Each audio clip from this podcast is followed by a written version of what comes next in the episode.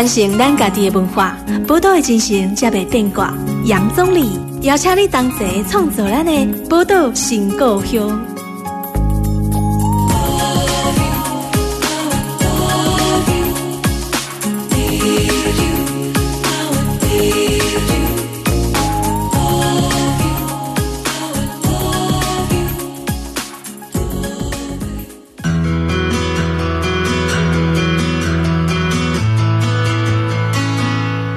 欢迎收听宝岛联播网 FM 九九点一大千电台，波多新高雄，大家好，我是钟礼。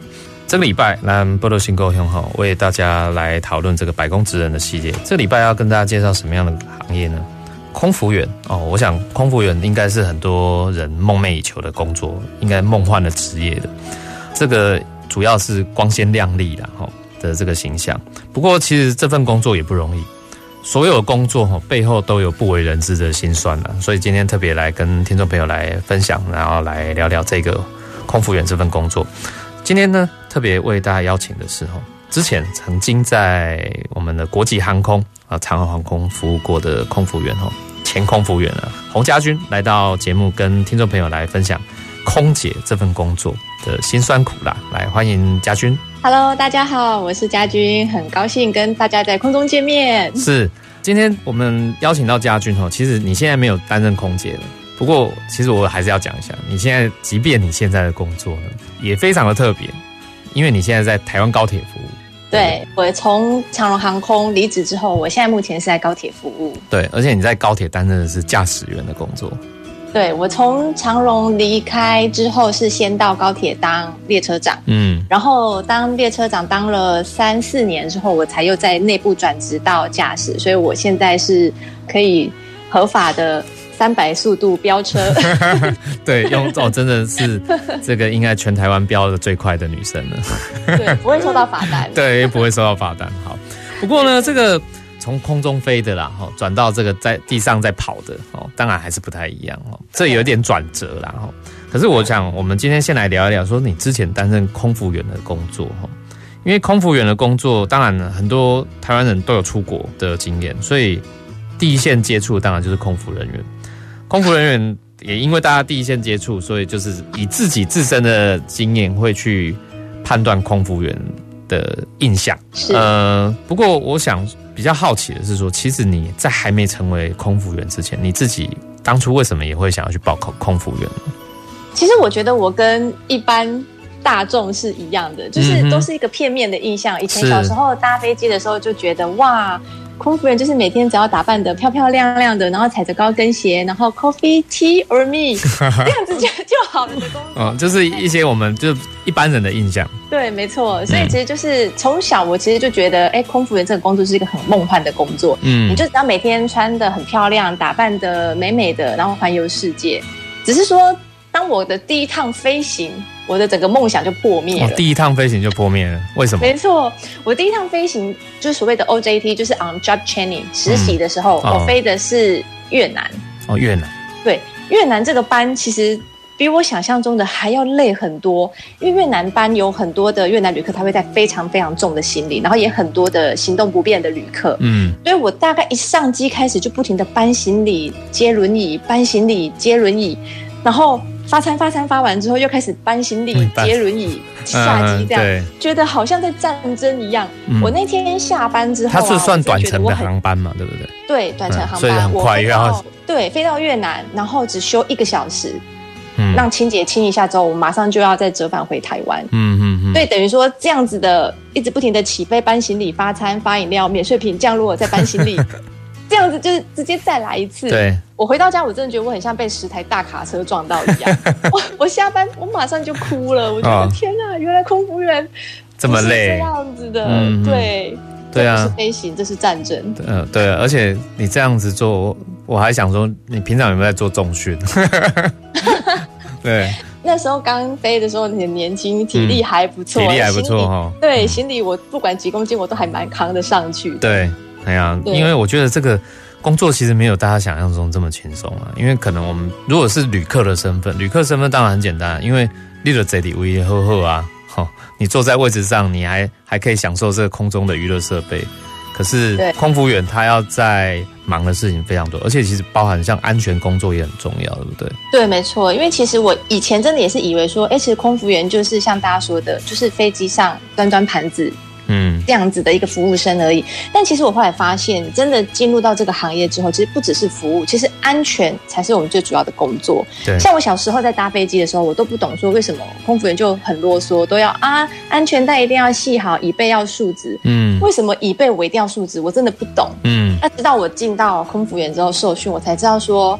哦，原来我们把椅背竖直，你餐桌要收起来，因为那是你的逃生路线。哦，就是升降的时候一定要做这些。对，逃生。如果你椅子是没有竖直的，其实你后面的人他的逃生路线就被卡住了。哦、对，对，嗯，对，所以其实每一个细节那个都是跟安全有相关，只是以前我不晓得，直到当了之后才知道。嗯。然后，所以其实像空服员，其实很多安全的一些知识啦，包括说像、哦、我们是。地面的迫降或水上的迫降，其实那些疏散的逃生的程序也都不一样。嗯哼，所以其实真的是进入到这份工作之后，才会知道说，哎，原来真的不是只有端盘子这么简单。嗯哼，可是其实台湾吼，我知道说要想要考空服员的人非常的多，所以其实你可以考上空服员，应该是在众多的跟众多人竞争之后才有的结果，所以很不容易啊。那这个要突破这样的竞争，然后进入到空服员的工作。其实，呃，我很好奇，说空服员的训练完成，一直到真正正式，像你刚刚说可以实习上路，这个要花多久时间？呃，的确，考空服员是一条非常竞争的，一直在一路厮杀上，啊嗯、真的很像选秀节目。我们以前都会笑说，都要考什么东西啊？我也很好奇。嗯，像我们面试的时候，最基本的第一关一定是先丢履历嘛。对，所以你履历一定就要先写的很。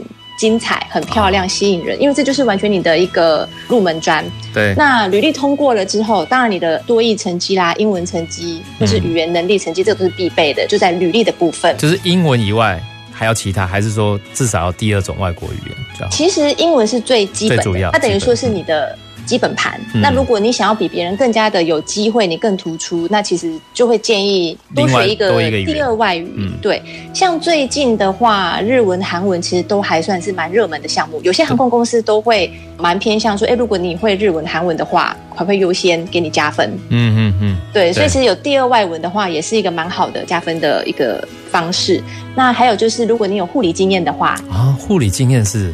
对，这也是很加分。比方说，你可能曾经是啊，你上一份工作是护理护理相关的工作，或者是说哦，你可能自己有去学过急救相关的课程，啊、是，对，这个其实都是有加分的。嗯哼，嗯，对，哇，所以这个可以加分的额外的加分项目是蛮多的。对对对，然后我们这样子履历通过了之后，接下来就是笔试，会有一关笔试啊。当然，每一间航空公司的考试流程都会有一点点的不太一样，不过大致上都是这个方向，就是履历完之后笔试。那笔试之后，笔试当然就会考一些英文啊，或是简单的数学。哦，数学。那像还要考对，要考一点数学，看你的细心程度。其实数学都不会难，就是一些加法啊。可是可能小数点很多，就是看你的细心程度哦。对，在哪边？是。对。然后像长隆比较特别的是，它还会考一些算是职业方面的一些问题。嗯。像他就会考一些，就是问你说，你觉得。牛仔裤，你对牛仔裤什么看法？哦，那你可能就要说，哦，牛仔裤那个那个是比较轻便的衣服，所以在上班的时候呢，尽量还是要以正式的服装为主，大概是像这个方向，或者是说，啊、哦呃，你觉得工会你有什么看法？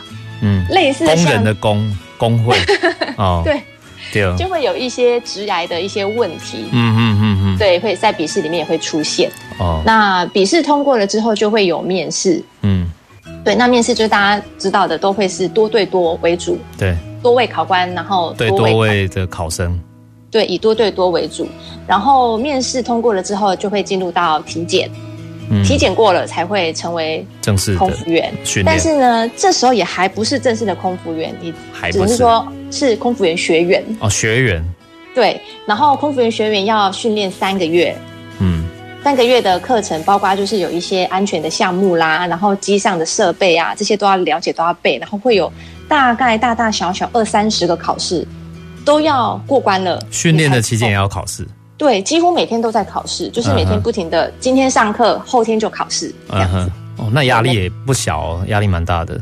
压力还蛮大的哎、欸。嗯、我们那时候在会，会退训是不是？还是怎么样？会啊。哦，会。如果我没有考过，就是你就被 fail 掉，那就是退训了，那你就只能跟天空说再见了。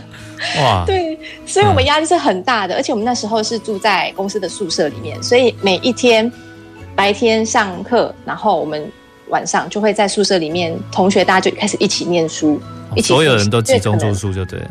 对，因为你可能隔天就要考这个科目，或者是后天就要考，嗯、那如果没过的话，就是直接请你打包就走人了。哦，这么残酷的这个职场生涯，是的，是的，直接打包走人哦。对，其实是蛮蛮严格的。嗯嗯嗯。对，然后所以这样子的一个算是高强度、高压力的训练，对，密集三个月之后，你才会成为试用空服员。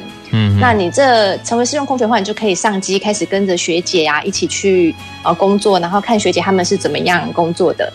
然后通过三个月的试用期之后，你就可以成为正式合格的空服员。哦，还要再另外的三个月试用期。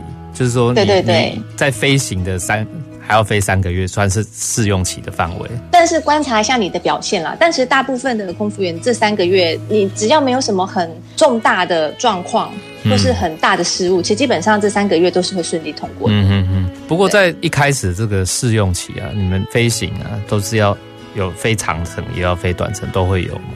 对，都会要飞到，因为你是要跟着学姐去学，每一个班型会有不一样的做餐方式，哦，有不同的方式。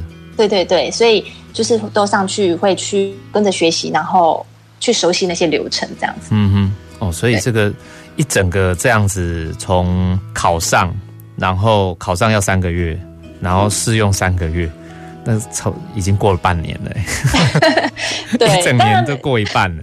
没错，嗯，当然每一间航空公司不太一样啦。对以我们公司是这样，大概是这个样。但其实可能应该是大家是大同小异，都是大同小异。嗯嗯嗯，对。所以另外一个我蛮好奇，就是为什么当初会选择国际航空？另外，其实我知道说有一些呃其他外国的航空公司也会在台湾招募，对不对？因为老实说，我觉得说国际航空当然有一个好处啊，比如说我坐长龙，我觉得加清澈，因为拢讲台语，知道吗？空服员会讲台语也是一个优势啊。对，长龙那时候是蛮，嗯、如果你会讲台语的话，其实是有加分的哦。是哦，对，因为长龙他喜欢你会讲台语的，嗯、尤其是我们在面试的过程当中，有一关是你要念广播词，嗯，它就有台语的部分。哦，用台语念那个空中的广播，这样。对，他会给你一些稿，那不不见得会是广播词，有可能会是一些文章或者是一些就是文献等等的，但是你就是他会有分英文几段话让你念。对，可能会有英文、台语，然后你就是要把它念出来。所以其实长荣也蛮看台语的表现的。对啊，因为很多喜欢做长荣的台湾人，就是因为觉得亲切嘛。因为在听到空中的语言，听到是自己熟悉的，当然会倍感亲切，那当然会加深印象。那下次他当然还继续选择这里。对，尤其是有一些阿公阿妈，他们其实对，对，对，嗯、对很喜欢，就是哎会讲台语的空服员这样。对对，这样会觉得说，嗯，真的是有一些阿公阿妈可能会较紧张，这回人机啊，哦，稍微舒 舒缓一下那个紧张气氛，这样。哦，没 错没错。那么刚好，那讲到这个空服员，就是说空服员要经过那么长的训练，那专业知识应该也蛮多的。然后还要空服员之间，我们你刚刚也提到什么学姐这些，所以在飞机上的可能我们一般的旅客看起来打开都叫空服员，可是其实我们不知道说大家是怎么去区分，我蛮好奇这一点。我们先休息一下，下一段节目回来哈，请家军来跟我们好好聊聊。听新闻资讯音乐，Super 九九点一大千电台。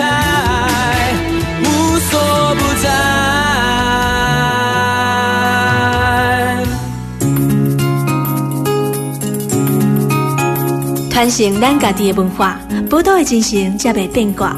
杨总理邀请你同齐创作咱的宝岛新故乡。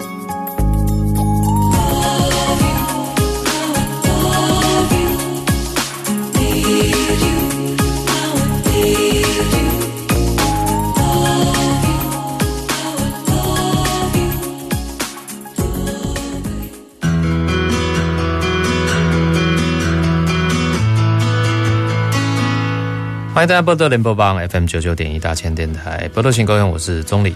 这礼拜波多新高为大家来讨论百工职人的这个单元，跟大家来介绍空服员的工作。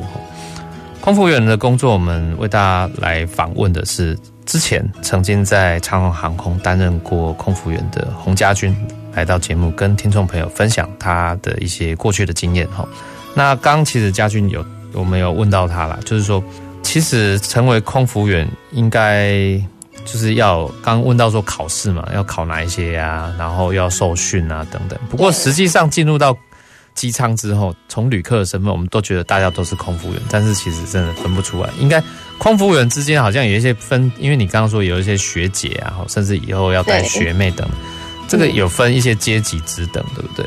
对，其实像呃我们刚刚说的，我们受完训之后，我们就是正式的空服员嘛。嗯。那我们正式的空服员的话，这个有一个名字叫做 CA，就是 Cabin Attendant。嗯。所以大家一进去都是 CA One 这样子。哦。那你大概在。呃，服务差不多三到五年之后，如果哎表现也不错，那你可以通过一些训练跟考试，嗯，那就可以成为我们在长荣的话是叫做助理事务长。当然，每一间航空公司的说法都会不太一样。对，那这个职位的话，最主要是负责商务舱的服务这样。那大概再过个哎几年，然后表现也不错，那再去往上考的话，是考到副事务长。嗯嗯，那副事务长的话，就是在管理一个舱等，比方说经济舱的。副事务长啊，然后商务舱的副事务长，他等于就是管理这个舱。对。那副事务长再上去的话，就是大家最熟悉、最知道的就是事务长，也就是座舱长。嗯。他就是管理整架飞机。飞机。如果、哦、对，如果旅客不开心，说：“哎，叫你们最大的出来。”哎，就是那一位。那一位，或者是说有突发事件真的要处理的时候。对，就是座舱长，他就是座舱长最高阶的。那其实座舱长他的制服也会有一点点的不一样。如果大家搭飞机仔细去看的话，你会发现，看才看得出来。对，因为像他的哦，可能他以前的话，以前我们那套制服的话，是它会带一个袖口会带一个金色的杠，嗯，它可能带两条杠，就是我们的事务长。那现在他们换了制服，那你可以看它的领子的颜色，嗯哼，从领子的颜色红色的就可以看得出来是事务长这样。对，嗯哼，对、哦，所以这个空服员之间还是有区分。因为我们大部分人搭的都是经济舱，其实大家都很好奇商务舱的世界或者是头等舱的世界是怎么样？可不可以请家军来跟我们好好来介绍一下这个？因为其实哦，常常听到网络上有一些人在分享说，为什么有时候哦他是做经济舱的，可是忽然就是他去 check in 的时候，就是说不知道为什么会被升等，他都觉得不太清楚。不一定是因为常常坐就被升等去到了商务舱，但以空服员来讲。来给我们听众朋友来谈一下秘辛，快点，让我们知道说怎么样有没有比较高的机会去升等。呃，基本上通常会被升等的机会都是可能是机舱全满的状况下，比方说、啊、全满怎么会跑去？因为可能 booking 的人比较多嘛，那飞机上有空位，商务舱有空位的话，那经济舱现在又全满，那目前你可能是比较。后面报到，然后发现因为已经满了，没有位置，可能就会往前 upgrade 上去。但是其实呢，这个东西比较发生在很早期。嗯，对。以现最近来说，大部分通常会 upgrade 上去的话，都会是以。呃，钻石卡、金卡旅客为主，会员对，就是因为你搭的多嘛，其实这个蛮正常，因为你 你在我们公司贡献比较多，所以我们当然如果今天有升等的机会，我们其实会以优先以这一些会员，嗯，尤其是你可能里程数已经累积很多，你钻石卡、金卡的会员，我们会以它为优先，所以。你之前讲到说会很多那种莫名其妙生的，那个应该是很早期、很早期，很早期的是，对，哦、现在可能比较少。对，因为我是想说，坐坐飞机不是一个萝卜一个坑，大家位置不是都都瞧好了吗？对，所以大部分现在的话会是这个状况。嗯嗯嗯，所以这个呃，听众朋友哈，李亚琪被贼会员机会升等，那当然除了自己买以外，还是加入这个航空公司的会员比较有机会的。哦，这个它忠诚度嘛，粘着度比较高啊。对啊，对啊，相对有机会了哈。那 那像做空服员这份工作，我想你应该那你说你刚刚说一开始做的时候真的很累，尤其你第一天你你讲说那可以有灰掐龙丢，希望那个真的，前面光没有灰掐龙丢的东西，因为怕疫苗的关系，注疫苗，公给我灰掐龙丢，但是哈，公丢这好灰掐龙丢，你是因为后来什么样的因缘机会，怎么会从空服务员去转行？转到比如说你现在要做台湾高铁的工作，我那个时候，因为我大概飞到差不多第三年左右，嗯、其实我的确是有面临到一个职业的一个倦怠的时期。嗯哼，对，因为其实空服员这份工作，就像大家可能外表上看起来就是真的很光鲜亮丽，就是每天好像就是真的穿美打扮美，然后环游世界，然后三不五时就从国外带一些哦很好像很厉害的国外小礼物回来。嗯哼，可是其实这份工作它背后要承担的一些。辛苦也也蛮多的，嗯，不只是说大家最常知道可能就是时差嘛，哦对，哦，然后所以差对日夜颠倒，我那时候真的是几乎身体的状况，大概第三年的时候，你就会很明显的感觉到，我曾经有一整年都在感冒没有好，哦，心态怕怕，嗯，对，然后不然就是一直尿道炎，然后中耳炎，一直就不会好，不会好。你的免疫系统不好了，嗯，尤其是像中耳炎这个，就是空服员最常见的职业病。哦。只要你对，只要你发生过一次中耳炎，你终身都会复发。是啊，对，所以像我对，因为像我们呃中耳炎为什么会发生，就是因为我感冒的时候我硬要去飞，嗯、那我当飞机降落的时候，因为压力的关系，所以你的耳朵就会发炎，嗯。对，然后那下降之后，耳朵是真的非常非常痛的，因为你的中你的中耳是要平衡对你的对，所以就是因为气压的关系，它会压压到你的耳膜，很不舒服，然后会让你发炎。所以之后只要我每次一感冒再去飞，我中耳炎就会压起来，就复发了。对，所以这边其实可以提供给各位观各位听众一个小秘诀。嗯，假如说你真的。刚好需要就是坐飞机，不管是商务或者是旅行，然后你又刚好重感冒，嗯、你下降的时候，你可能会面临到耳朵中耳炎发炎的问题。其实可以在飞机真的要准备还没要降落哦，就是准备要降落的那个时候，就先戴耳塞。哦，先戴耳塞，先戴耳塞，这样子可以减缓你下降的时候那个耳压的不舒服。对，就比较不会引起中耳炎。嗯。哦，所以戴耳塞是有有这个效果的。对对对，这是我的小秘诀。哦，OK OK，学起来，学了一招这个小秘诀起来哦。啊、对对对，耳塞是可以跟空服员要索取吗？基本上机上都会有配备，哦、所以如果真的有需要的话，其实是可以跟空服员索取。嗯嗯，OK。所以这个呃，其实真的坐久了会有一些倦怠，而且那里讲的心态怕怕。对啊，这个是家人会很担心。对，家人真的就像你说的，真的是很担心。然后，而且不只是身体上面的负担，其实我觉得更大一部分是你心灵上面的情感的部分，因为你常常不在家，然后你常常就是你飞出去，可能就是一个礼拜甚至更久。所以长程的会比较久了。对，长城的话是真的比较久，所以你常常是不在台湾的。那像我那时候，因为我刚毕业就进航空业。那时候，其他同学都还在啊，继续升学的升学啊，然后念书的念书。所以那时候我印象很深刻的是，一开始大家还会说，哎约哎，再君什么时候来喝茶、下午茶、啊、吃饭啊？都不。到最后，嗯、到最后，你知道他们已经懒得约了啊，反正约怎么约他也不会来啊。对，找不到人。嗯、一下在美国，一下子在纽西兰，一下在哪？啊、算了算了算了，对对，其实就会觉得。在友情啊，或者是爱情啊、亲情、家庭方面，其实维持会比较辛苦一点点。嗯哼。那尤其是像有没有一些学姐，她是已经结婚有小孩的。嗯。我就曾经看过学姐，我们在站休的时候轮休，然后她就是心情很不好，然后拿她小朋友的照片，就是给我看说啊，你看我小朋友现在多大了，然后这人开始会叫妈妈，嗯、可是没办法，她出来非常班，她可能有五天看不到她的小孩。嗯。对，对，其实就觉得。会觉得有点啊，真的是有点傻逼戏啊。嗯，对啊，真的是哈，因为你说到这种非常班的啊，就是说，比如说你飞一趟到美国那么远，嗯，所以要在那边要待多久，然后再飞回来？嗯，不太一定要看要看班机，因为有时候，比方说像我飞到 LA 好了，嗯，那我会在那边休息嘛，那就要看下一个班机什么时候会再飞到 LA 把我们接回来。所以如果说像比较多班次的班机的话，我可能在外站，对，就很快就可以回来。嗯，可是如果是比较冷门的一些点，嗯，我可能一出去就要很久很久，再有下一班飞机来把我们接回来。对，嗯，对，那个就会待的比较久一点点。哦，所以就是因为要等啊。对对对，而且很大部分有时候会觉得很寂寞的地方是在于说，像我，我可能比方飞到加拿大，然后我看到枫叶，我觉得好漂亮哦。嗯，可是一个人。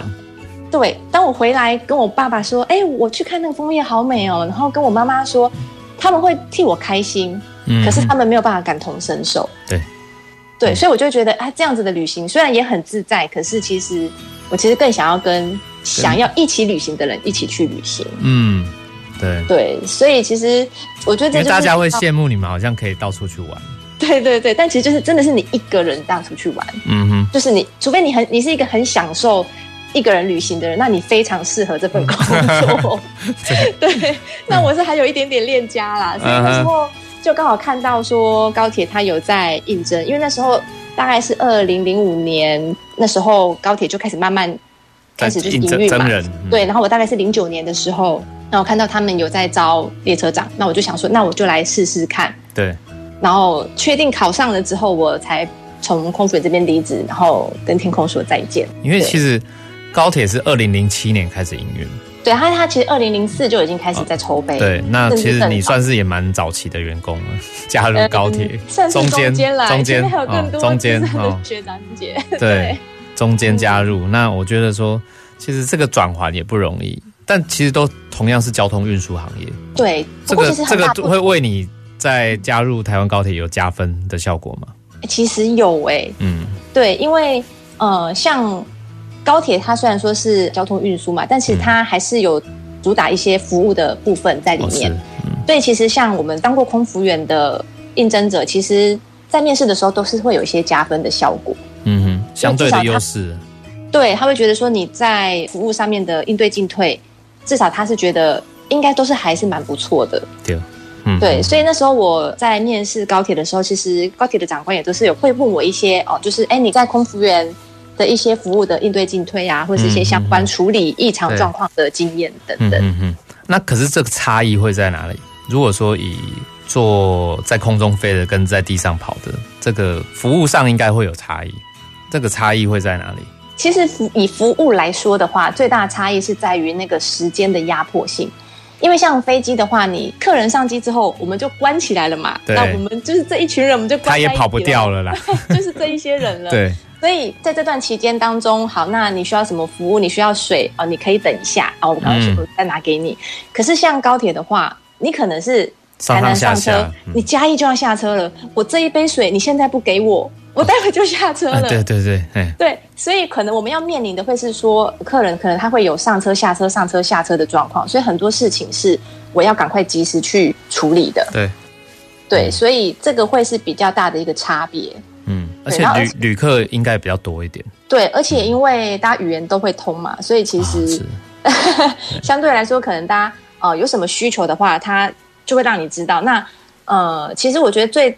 从空服员转到高铁的列车长，最大的差别就是以前我是小小空服员，所以我遇到什么事情，我可以说学姐怎么办？救我！那个客人呢？我我没办法处理。嗯，可是我到高铁之后，因为我是有点像是。哦，这台车最大的，叫你们最大的出来。哦、列，列车长，你要出来面对现实。对，没错，就变成哎，这些事情就是要我要学着去把它扛起来。嗯，我就不能再去找别人哦，他学姐来帮我，就是我，我就是那一个要出来面对的人。对，所以其实我进到高铁之后，我的成长真的是进步的非常非常的多，嗯，非常非常的快。OK，所以你觉得，反正就是对你来讲，这是一个很呃很大幅度的成长。哎、欸，其实真的是很大幅度的成长。嗯嗯嗯，对。对，所以这个从空服员转职到高铁这个过程，我想真的非常特殊的经验哦。真的，听众朋友，你你今天听到家军的这个分享哦，会觉得说哇，这个一般民众的想法可能还是会觉得很羡慕啦。嗯，就是说。基本上这个行业因为接触人不多，那大家会觉得说，对于这个行业充满了很多的想象。那也因为透过家军分享，让我们了解更多关于这份工作的内部的这个秘辛啊。好，我们先再休息一下，那下一段节目再马上回来。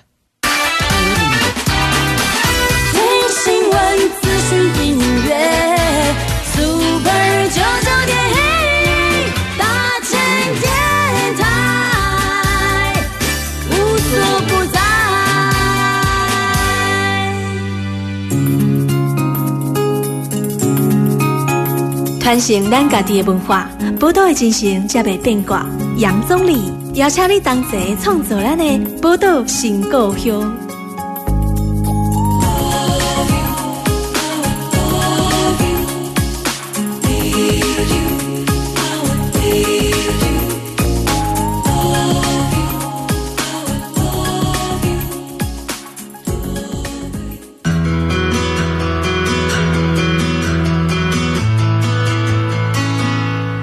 大家波多联播网 FM 九九点一大千电台波多情公用，我是钟丽。这礼拜波多情公用跟大家讨论这个白宫职人，跟大家邀请到的是前长荣航空的空服员洪家军，他同时现在其实也担任台湾高铁的这个驾驶员，来跟听众朋友分享空姐这份工作。当然也谈到说，这个转换到不同的跑道，可是其实服务的本质是不变的。接下来可不可以请家军跟听众朋友聊聊，就是说，因为我们知道说，吼。二零二零一月年初开始，因为一场这武汉肺炎的疫情，这打乱了全世界的步调节奏。没错。那我想，不管是这个在空中飞的，然后空服员也好，甚至你现在在从事高铁、哦铁路的工作，其实大家都被影响，全部人各行各业都被影响了。不过，像交通运输行业被影响也蛮剧烈的，因为现在坐飞机的人变少了。对，嗯。那坐飞机变少，然后加上这个空服员，我们台湾其实防疫工作做得非常不错。那当然在边境管理部分，其实空服员也好，或者是机师也好，其实就负担起非常重大的责任。好，那其实你有没有听过你的一些还在航空公司工作的同事啊，谈到说这个防疫期间他们有遇到什么样的困难吗？或者挑战？嗯对，因为其实我已经离开航空业了嘛，嗯、但其实我还是有非常多好朋友，就是还在航空业。对，那其实我也是有常常听他们讲说，他们现在因为疫情的关系，其实第一个是能飞的班其实变少，班次都降低了。嗯、对，班次都砍掉了，所以变成说，其实，在最直接的啦，薪资上面就一定会有受到影响，因为我们是领那个飞行津贴为最大宗。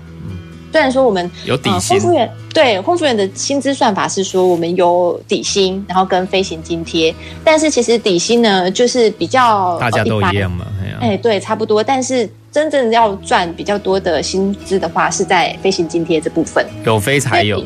对，你飞的越多，你当然就会领的越多。可是因为现在都没有班机可以飞，嗯、所以呃，我知道的是。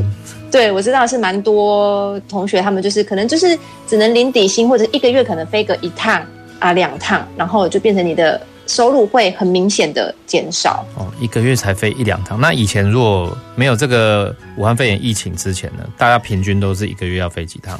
这样子。要看长班跟短班，因为如果你都是飞短班，今天也不一样，就对了。长班的今天跟短班的津贴不一样。其实今天的话，它是。一样的哦，一样以以小时说，哦、只是因为你长班，当然你小时比较多嘛，所以对，所以感觉长班你的津贴就会算起来会比短班的多。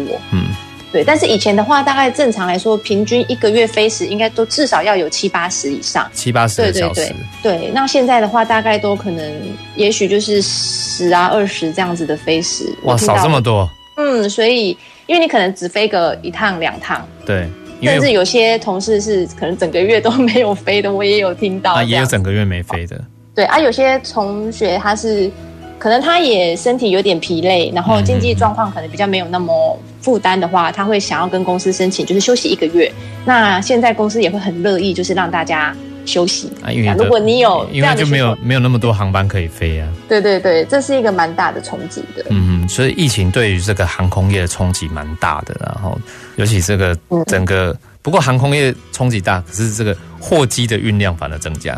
对，我知道，像我同学就有说，很多像以前我们会有那种什么空鼻机，就是有呃客货两用的飞机，哦、客货两用，很多都直接把椅子就拆掉了，就直接当货机用，因为货货机的需求整个就是嗯嗯大幅度的成长，然后客机既然需求性没那么多，就公司都会把飞机就是尽量用货机的方式去营运。可是如果货机的话，也是需要有空服员哦。呃，基本上货机的话。正常来说是大概是机师在前面，对啊，需要吗？呃、开飞机就好，但是、啊、呃，有的时候也是可能会需要空服员再稍微照看一下。哦，还是有有这个需求就对了，嗯哼，对对对，嗯，那因为这个疫情期间的关系哦，空服员其实面对疫情，因为台湾的这个防疫政策相对严格，那严格的情况就是空服员回来都还是要做隔离检疫的相关工作。那这个一隔离一检疫下来，其实你还是一样不能回家。就跟你在之前一样，比如说你刚刚上一段节目谈到说，呃，可能你飞到哪里，你要隔很久，然后再再回来。这个其实现在回来台湾也是一样啊，也不是马上就可以回家的。没错，因为像如果说啊，比方说你今天飞一个长班好，你可能出去就已经差不多快一个礼拜。对，那你回来之后，假如说你要再关十四天，那你差不多你说不定还没关完十四天，你就要再飞，又要去下一下一个执勤了，嗯、差不多吧？因为一个月其实再过是很快的，所以这样就会变成说，假如说每一个组员都是用这种方式在检疫的话，其实可能会造成这个组员他可能真的都完全没有办法真正的放假。嗯，对，就是哎，所以这个居家检疫隔离这些不能把它当做放假。对，因为其实你等于还是被关在一个地方嘛，啊、那你等于就是你完完全全都是一个人在。其实，嗯，我觉得这个在精神上面真的会受到很大的一个压力，尤其是像现在的规定是，你空服员你飞到外站，你是不能够离开房间的，哦、所以要待在外站的这个旅馆或宿舍里面，对对对。对，比方说，好，我今天在 LA 可能休个三天，以前我会觉得哇，好开心，有三天呢，要去哪里玩？嗯、去哪里玩？现在不是，你就是要整整三天，完全不能够开那个房门，嗯、那个房门就是不能出去的，因为这个防疫的问题。对对对，所以其实等于说，你一飞出去之后，你就是在外面已经一个人被关在房间里面了。那你回来之后再关十四天，说不定还没有关满十天又飞出去再继续关。其实我觉得这个应该对人的精神状态真的会蛮不健康的。嗯哼，对，的确是这样。所以这其实空服人员，尤其是。这个产业里面相关的人员，空服员也好，其实真的都非常辛苦。大部分的人其实都是很努力的在帮台湾守住这一道防疫的这条线，边境的管理。那其实我觉得大部分的空服人员真的是非常辛苦。你看，要这样子隔离，隔离完又要下一趟了，直接飞，那怎么去见家人呢？对啊，跟家人碰不到啊，这个是非常辛苦。嗯、但是回过头来，我们如果除了航空业，我也好奇，像高铁。这是我们国内的这个运输业的，我知道说高铁其实防疫措施也做得非常严格。嗯，其实就是都完全配合指挥中心的规定啦。现在说哦、呃、怎么样的规定，那我们就是配合，嗯、就是跟着滚动式调整。所以这个高铁的这个防疫工作，尤其像是疫情期间，因为我们知道说台湾在五月到七月左右有两个多月的时间，其实疫情是比较紧绷的。嗯，那个时候其实坐高铁的人非常少。哎、欸，这样子对你们工作有没有变得比较轻松？嗯，如果你要以单纯以工作这件事情来说的话，当然营收下降非常多。对，营收下降很多那是一定的，对对对，就跟航空公司是一样的。那以工作量来说的话，当然因为不能卖东西了嘛，然后一定人又比较少，工作量会少一点点。嗯、可是其实，在心理负担上，其实会。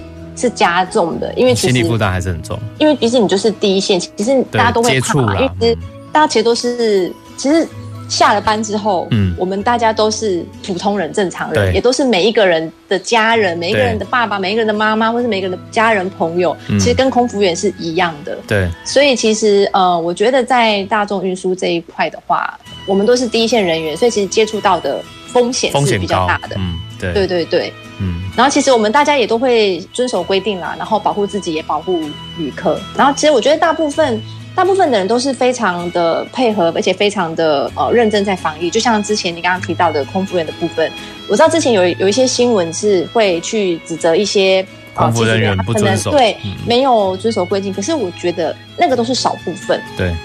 我觉得不能够因为说呃一些少部分的人他可能没有把呃规定做得很好，然后就抹杀掉大部分的人的努力。嗯，对对啊，其实在这个过程里面，我觉得各行各业哈，大家都在防疫，帮台湾守住了这条防疫的底线。其实整个台湾我们就会越安全，然后我们的生活生活才能真正的就是如常一样。对啊，希望疫情可以赶快平稳，大家可以继续呃想出国的出国，想旅游的旅游。对对对，因为大家都想出国想疯了，真的。当我常常看到这个脸书上很多人都想说啊，这个疫情舒缓了之后，我接下来要安排去哪里哪里，大家都在计划，可是就是出不去，对啊、就是这个状况。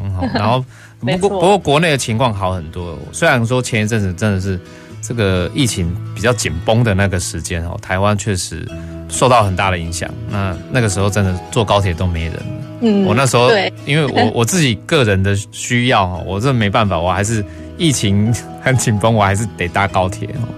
可是我那时候就想，哎，奇怪，什么车厢都空无一人，有时候就觉得 这整个车厢只有我一个人哈。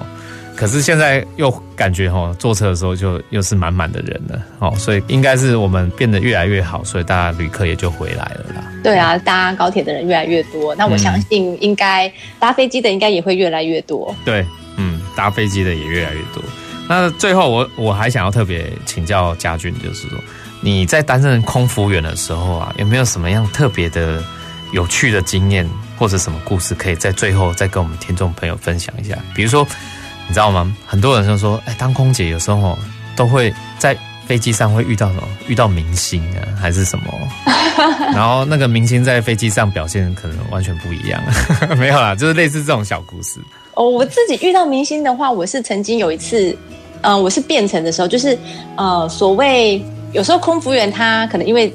旅客的人数可能去程的时候全满，那回程的时候可能人很少，少，所以可能就会有一些空服员，就是回程的时候就是当乘客，你就不用工作。哦，是哦。所以我有一趟，对，我有一次是我是被就是呃塞当客人的那个班机，然后我的前面的前面的位置，嗯哼，是张惠妹。哦，真的哦。对，然后我就觉得哇，好兴奋哦。但是其实我们都是有，就是有被被告知。对，都是公司都会跟我们讲说，我们就是不可以去打扰，嗯，对，他们，对，所以其实我们就是只是远远的、远远的看着，然后很开心，看着偶像。我今天，我今天跟阿妹在同一个空间，然后自己自嗨这样。对对对，大部分我们都不会去打扰，嗯哼，就是打扰明星们，嗯哼。不过像空服员有没有什么特殊的禁忌？绝对不看什么有关空难的电影啊，还是说什么？你们你们会不会有一些小禁忌？就是这个行业里面，就是空难的电影倒还好，但是我不吃坠机。哦，不吃 醉，对对对对对，这个很重要。对，大家都大概会有点默契，就是嗯，最近我那时候从考上空服员之后，我就没有碰过坠机，哦，直到我就是离开航空业才做，嗯，才吃。各行各业有一些小禁忌，对对对，所以，都会这样就对了。依你自己那时候同行，对我我们是不吃醉鸡啦，但其他就还好，比较不会说像我知道像护理师他们可能就是医院的话是不吃凤梨啊，对，记者也不喜欢啊，真的吗？因为事情太多要写啊，要写稿啊。Oh, 对对对，所以每每一行都有他的禁忌啊。嗯、对对对，对，我们大概就是这个。好，然后还有一就是你可能到外站的时候，但这个应该大部分很常旅游的人也都会做，就是你要在住饭店之前，你开门之前你都要先敲门。哦，对啊，因为你们这个常常住外面。对，我就曾经有一次我飞到那个是应该是西雅图吧，我印象如果没记错的话，嗯。我就是拿到房卡之后，我不知道为什么我房卡怎么刷就是刷不开，我再去请那个 Frontex，我请 Frontex 帮我再换一张，我还是刷不开。我那时候就学姐就跟我讲说，嗯，学妹不要住这一间了。啊，那怎么办？可以换吗？就就请 Frontex 帮我换另外一间。哦，对，就是你没有敲门，就是学。我其实好像，因为说我很菜，我好像没有敲。哦。然后学姐是跟我讲说，那既然房间不让你住，那那你就不要去，就换一间比较好。哦。然后学姐很委婉，然后我就不好换一间。哦。这也是我们就是一点有点那种外战的，对，算是小禁忌吗？哦。小秘，可能就是小秘辛呢。对，因为对对，你们常。常要住外面，那个如果有有一些人习惯，像你会不会就是呃认床啊？哦，那就比较麻烦，那就是等于说就是睡不好，然后也想要工作。啊、有幸好我是没有认床了，幸好。嗯、对你如果同事有那种很爱认床的，那应该很麻烦。欸、我倒是之前有同事，他是会晕机哈。做这一行还晕机啊，真的、啊。那时候刚上线没有多久，然后他晕机晕的很厉害。当然，可是因为他其实也不知道自己会这么严重的晕机嘛，因为当初大家都是觉得啊，空服员是很梦幻的工作。可是你们不是要体检之类的吗？对，但是体检他。也不会检出 检测出来说你有晕机的体质，哦，然后他是他是实际上进入到这个工作之后开始飞行，才发现说原来他有这么严重的晕机症，嗯，所以其实他后来呃做大概不到两个月吧，他就离职了，哦，因为真的是真的是没办法，这真的身体没有办法，问题的，嗯，对，他在上面根本没有办法服务，他没有办法去做任何的送餐。那如果今天有紧急状况的时候，更不用说他能够做什么紧急的处理，所以这个就也是蛮对。对啊，这个就是个人的那个个人体质的问题了。嗯，对。时间关系哦，我们今天节目要在这边先告一个尾声，非常感谢哈，今天家军哈来跟听众朋友分享那么多，因为我们知道说，其实全球哈面临这个武汉肺炎疫情重创，当然这疫情期间，不管是航空业的，或者是像在从事高铁的工作，我们知道交通运输业哈都受到非常大的这个影响。那也趁今天这个机会，我们刚好有机会可以邀请到家俊来跟我们聊到这么多关于不管是在空服员，或者是他从事关于现在高铁工作的一些经验好，这些经验谈，我想是非常可贵的。非常谢谢佳俊今天接受我们访问，谢谢谢谢大家。